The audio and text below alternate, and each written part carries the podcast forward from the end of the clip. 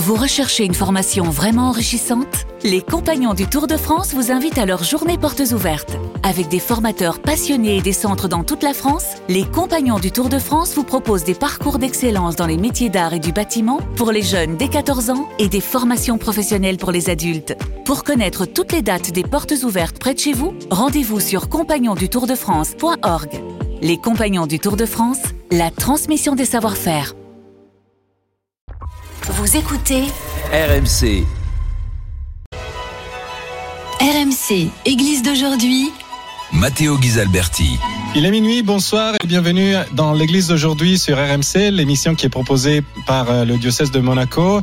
Euh, nous sommes au mois d'août, c'est le mois des vacances, le mois des voyages et justement ce soir encore dans l'église d'aujourd'hui, nous allons voyager et euh, nous allons le faire avec Philippe Rossa qui est le directeur général de C Chartres Tourisme, qui est l'office de tourisme de Chartres et qui représente aussi l'association des villes sanctuaires en France. Bonsoir Philippe Rossa. Bonsoir Mathéo. Alors, dites-nous quelque chose déjà cette association? Bah oui, cette association, elle est très originale. Euh, je pense unique au monde parce que euh, elle regroupe à la fois des sanctuaires, donc 20 sanctuaires, et aussi des offices de tourisme. Et donc, c'est au fond euh, l'alchimie entre euh, des lieux cultuels, donc les sanctuaires qui sont très importants en France, et des offices de tourisme qui ont pour mission, en fait, de les dynamiser, de créer du flux touristique, mais tout ça dans le respect des cultes, dans le respect des monuments et dans le respect d'une forme de tourisme, disons, euh, de réparation, mais on y reviendra tout à l'heure. Et quelles sont les villes, juste pour en citer quelques-unes Alors il y a évidemment les plus grands sanctuaires, euh, je pense euh, évidemment à Lourdes, évidemment au Puy-en-Velay, évidemment à Vézelay, bon des très grands sanctuaires, le Mont-Saint-Michel. Chartres aussi, évidemment. On va, parler, on va prêcher pour notre paroisse aussi. Et dans le sud. Oui, alors, et dans le sud aussi, des sites naturels remarquables, euh, la Sainte-Baume, évidemment, avec Saint-Maximin, les Saintes-Marie de la Mer, qui nous a rejoint il n'y a pas très longtemps. Donc, vous le voyez, c'est une typologie de sites à la fois de pèlerinage, euh, liés à Saint-Jacques, liés à Saint-Michel, etc. Euh, des sites naturels d'exception et aussi euh, beaucoup de sites classés à l'UNESCO. Donc on a euh, sur les 20 villes sanctuaires 8 qui sont euh, classés quand même au Presque patrimoine la moitié, pratiquement. Presque la moitié. Mhm. Les autres pourraient le mériter aussi, mais voilà. Avec des pèlerinages Mario et puis des personnages emblématiques. Évidemment, on pense à Louis et Zélie Martin, donc euh, les parents de, de Sainte Thérèse, donc qui lient à la fois Alençon et Lisieux, qui sont aussi deux de nos villes sanctuaires. Euh, voilà, Bernadette, évidemment. euh, Et euh, pourquoi euh, les visiteurs, les touristes viennent ou devraient venir dans, dans ces villes? Alors je crois que, vous savez, par les temps qui courent, il y a différents types de tourisme. Euh, nous, nous militons, parce qu'il faut militer ardemment, euh, pour un tourisme qui est fait de bienveillance et de respect. Et on pense que euh, dans le, le contexte d'aujourd'hui, de plus en plus de visiteurs ont besoin à la fois de proximité, mais aussi d'une forme de tourisme de réparation. J'aime beaucoup ce mot. Alors, il est de Sébastien Bazin, le président du groupe Accor, mais euh, ce tourisme de réparation, c'est au fond réparer sa relation aux autres, sa relation à l'espace, au temps, à la réflexion à sa famille, à ses proches. Et nous, on essaie, autant que faire se peut, de proposer euh, des expériences touristiques qui ne sont pas n'importe lesquelles et qui euh, procèdent de voilà d'un autre rythme, d'un autre temps. Donc, quand on vient dans les villes sanctuaires en France, on est là pour prendre son temps, faire une pause spirituelle. Et on essaie de donner à nos visiteurs eh ben, tout, le, tout le spectre possible de, de ce qu'ils peuvent visiter. Donc ça peut être des temps de prière, ça peut être des messes, mais aussi pour ceux qui ne sont pas croyants, euh, des randonnées, des visites de sites, des visites de fermes. euh, Voilà, on, on essaie de, de donner euh, le goût des autres, le goût et le respect des, sites remarquables dans lesquels on se trouve. Et, et être euh, les responsables d'un d'un office de tourisme d'une ville où il y a euh, un chef-d'œuvre euh, architectural, un monument ou un sanctuaire, effectivement, comme dans votre cas. Est-ce que ça, euh, ça, comment dire, génère des responsabilités encore plus importantes par rapport à d'autres euh, offices de tourisme? Clairement, je pense que d'abord dans le tourisme, on a des droits bien sûr, mais on a beaucoup de devoirs. Et en particulier euh, dans ces villes sanctuaires, notre devoir principal, c'est d'éviter le surtourisme. Euh, on le voit dans des grandes villes internationales. On a parlé beaucoup de Barcelone, Venise aussi. Venise, on voit que les populations sont même parfois hostiles aux touristes. Et il est vrai que nous, on est plutôt dans l'idée de travailler sur une notion de voyageurs plutôt que de touristes, euh, de voyageurs respectueux, euh, qui sont dans une notion de bienveillance, euh, qui veulent venir vers l'autre. Et donc notre obligation, c'est de gérer ces flux-là. Alors les gérer le plus intelligemment possible. Il est vrai que par exemple à Chartres, on a tous les ans plus d'un million et demi de visiteurs à la cathédrale, mais il faut néanmoins que les lieux de culte soient respectés. Donc par exemple, pour ce qui nous concerne, nous avons passé un, accord avec, euh, le diocèse pour éviter euh, les lieux de prière, euh, autant que faire se peut lorsqu'on fait des visites de groupe, par exemple. Donc Notre-Dame de la Belle-Verrière, Notre-Dame du Pilier, Notre-Dame de Souter, qui sont vraiment des, sanctuaires Mario au sein, au sein de la cathédrale, bah, sont préservés. Et quand on fait des visites guidées, nos guides conférenciers le savent pertinemment et évitent de troubler les temps de prière, évidemment les messes, les cérémonies, les enterrements, les baptêmes, etc. Évidemment. Donc c'est vraiment un, travail euh, de très grande symbiose avec les diocèses et ça c'est, je crois, très important. Justement, est-ce qu'il y a des règles particulières pour gérer des, églises sanctuaires euh, par rapport à d'autres églises? Disons que oui, on, est euh, très très vigilant, bien sûr, aux questions de sécurité. là, par par exemple, effectivement, suite à ce qui s'est passé à Notre-Dame et ce qui s'est passé à Nantes, on a renforcé beaucoup euh, la sécurité. On travaille euh, vraiment main dans la main avec le diocèse sur. Euh, alors là, on a des, personnels compétents, des SIAP, hein, voilà, qui sont formés pour ça, qui peuvent être des sacristains, mais qui peuvent être des personnes extérieures au, monument, pour justement gérer vraiment la sécurité. Ça, c'est vraiment le premier élément. C'est-à-dire que sans ça, rien de possible. voilà, on a recréé nous une visite de crypte à la chandelle. Alors, ce ne sont plus des bougies euh, réelles, mais ce sont des LED, mais ça fonctionne quand même très bien. Et dans, dans tous les sanctuaires, on, on essaie vraiment d'être très vigilant là-dessus, à la gestion des flux et surtout au respect euh, du culte. Ça, c'est fondamental. Et de leur part, euh, les diocèses sont, comment dire, est-ce qu'ils apportent une contribution particulière aussi au reste de, de l'offre touristique du, de la ville? Oui, clairement. Je pense qu'aujourd'hui, cette association, ce qui fait son, à la fois son son charme et puis son succès aussi, parce qu'on a beaucoup de justement de sanctuaires nouveaux qui nous rejoignent. Je parlais des Saintes Marie de la Mer, mais euh, on a aussi la Louvet en Ardèche qui nous a rejoint. Euh, il y a, des, il y a vraiment des, une, forte euh, appétence pour cette association, parce que je crois que on est dans une forme d'équilibre, c'est-à-dire que évidemment le diocèse va nous apporter du contenu va nous apporter des idées de visite, euh, va nous apporter des temps de prière aussi pour euh, pour nos visiteurs. Et nous, on va essayer en face de ça bah, de d'apporter des choses qui paraissent un peu triviales, mais de l'hébergement, de la restauration, de des visites touristiques, mais qui fassent sens, qui soient pas comme ça complètement déconnectés de l'expérience qu'on vit. Et ce que l'on constate au final, c'est que bah, les touristes qui sont venus, qui ont passé deux jours, trois jours, quatre jours, euh, ils en sortent différents. Et justement, nous sommes encore dans, un, dans une période particulière parce que finalement la, la pandémie de, de Covid-19 n'a pas encore euh, dernier mot, malheureusement. Euh, mais nous, nous vivons aussi le, le, drame de la, de la guerre euh, de la Russie contre l'Ukraine. Est-ce que donc cela provoque toute une série de, de, de, conséquences, surtout sur le portefeuille des, des Français et des, et des, Européens en général.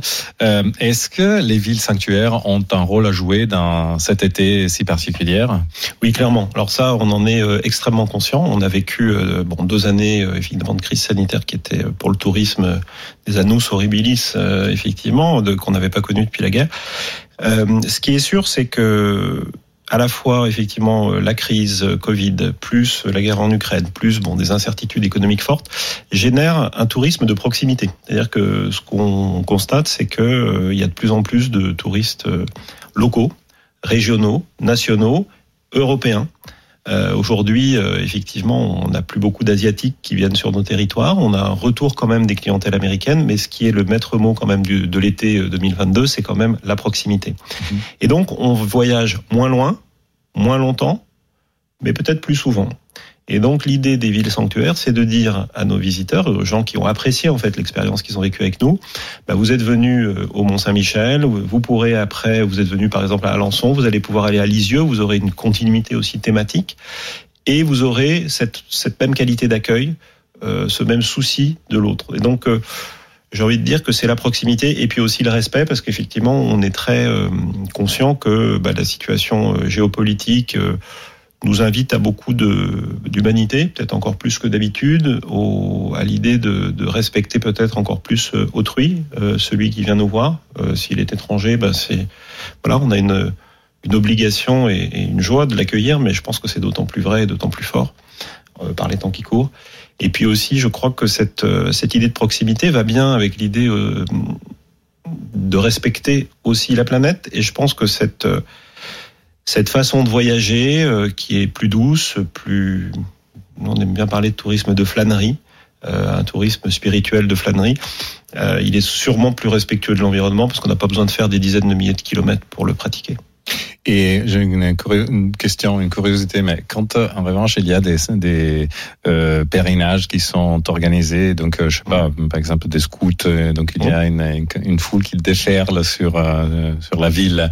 Est-ce que vous avez des, des, des mesures particulières, euh, plus que celles de sécurité naturellement euh, Chacun sa- en position de combat? Ouais, ouais alors, bon, nous, on est très bien placé à Chartres parce qu'il y a un grand pèlerinage, évidemment, euh, que tout le monde connaît, euh, un super pèlerinage. Et dans quelle période, si vous voulez le, le rappeler Ouais, bah, c'est un pèlerinage de la Pentecôte qui est vraiment euh, absolument extraordinaire.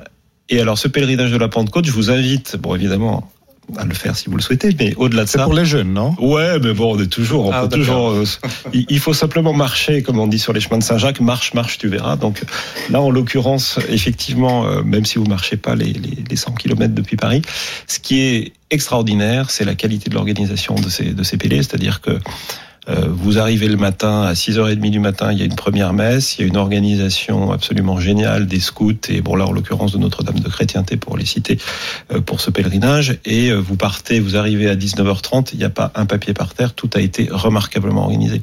Donc en fait, c'est un vrai plaisir pour euh, à la fois euh, euh, la ville et pour nous euh, parce que on a euh, des jeunes enthousiastes euh, qui sont là par milliers et franchement euh, ça fait plaisir à voir après deux ans où on avait quand même un peu de tristesse. Et euh, les visiteurs de, de- de- qui arrivent dans vos villes, est-ce qu'ils peuvent devenir un peu des ambassadeurs? Ouais, c'est ça qu'on essaie de faire. Euh, nous, ce qu'on dit dans un autre, on est on est dans de- deux associations. Il y en a une autre, on appelle ça la chaleur ajoutée. En fait, bon, aujourd'hui, ça tombe bien parce qu'il fait il fait pas, pas froid. Mais pour le coup, euh, on essaie, on, on sait qu'on est des sites euh, à taille humaine où euh, beaucoup de choses peuvent se faire à pied, donc au rythme de la respiration, au rythme de la balade, main dans la main ou pas. Mais voilà, on est dans cette logique-là de temps qui reprend sa qualité. Donc en fait, ce qu'on veut simplement faire passer comme message, c'est ça, c'est qu'on n'est pas forcé d'avoir un timing extrêmement précis, on n'est pas forcé de, de vouloir faire, euh, comme on dit aujourd'hui, euh, cinq ou six musées à la suite, mais plutôt de prendre son temps, de prendre le temps d'écouter ce qu'on va rencontrer, et puis peut-être ceux qui sont autour de soi qu'on n'a pas forcément euh, toujours la disponibilité d'esprit d'écouter. D'ailleurs, vous me faites penser que euh, ces derniers jours, euh, ces dernières semaines, il a fait très chaud en France. Donc, euh, euh, quand on rentre dans une euh, église sanctuaire, en général, il fait un peu plus frais. Donc, c'est aussi bien pour pour se rafraîchir, effectivement.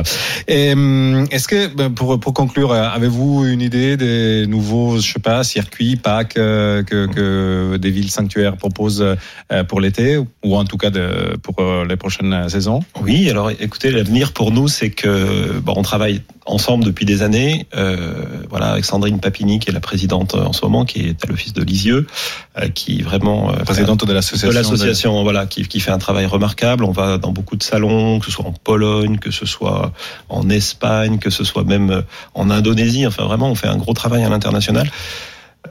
Le but final, c'est que le tourisme apporte au sanctuaire et les aide à sortir aussi de la difficulté dans laquelle certains d'entre eux sont. Parce qu'il faut pas se mentir, euh, les deux dernières années ont été économiquement difficiles. Et donc, nous, on essaie d'apporter des, on essaie de créer des voyages en fait et de se mettre ensemble. Alors à plusieurs offices de tourisme, on a la capacité de commercialiser, on a la capacité de créer des billetteries, on a la capacité de vendre sur internet. Quand il y a par exemple aussi des, euh, des, des tours opérateurs euh, étrangers qui demandent. Euh, Oui, je, je prenais l'exemple, on a été à Ars voir le Saint curé d'Ars il y a quelques temps et on a eu le Bayerisches Pilger Bureau qui est, qui est de Munich, qui fait voyager des dizaines et des dizaines de milliers d'Allemands tous les ans et eux étaient en recherche en fait d'une balade spirituelle en France, mais qui dure au moins une dizaine de jours pour que ça vaille la peine. Et donc on a créé pour eux, alors plusieurs circuits, mais le, premier c'était le circuit Grand Ouest où on va euh, de Chartres au Mont Saint-Michel en passant par Alençon et Lisieux, donc euh, évidemment avec Sainte-Thérèse qui est assez présente. donc, euh, Dans le dispositif. euh, Normandie, Normandie et, arrive et aux Mont portes Saint-Michel de- avec l'arrivée de la Bretagne. c'est exactement ça. Et puis tous nos collègues sont en train de créer des itinéraires dans le sud-ouest, dans l'est de la France.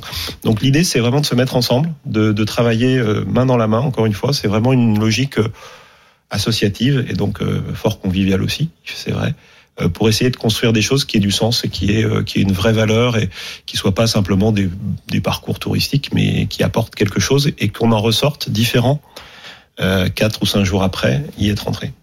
Merci beaucoup Philippe Rossat. Je rappelle que vous êtes le directeur général de Chartres Tourisme, donc l'office de tourisme de, de, Chartres, et qui vous représentez l'association des villes sanctuaires en France.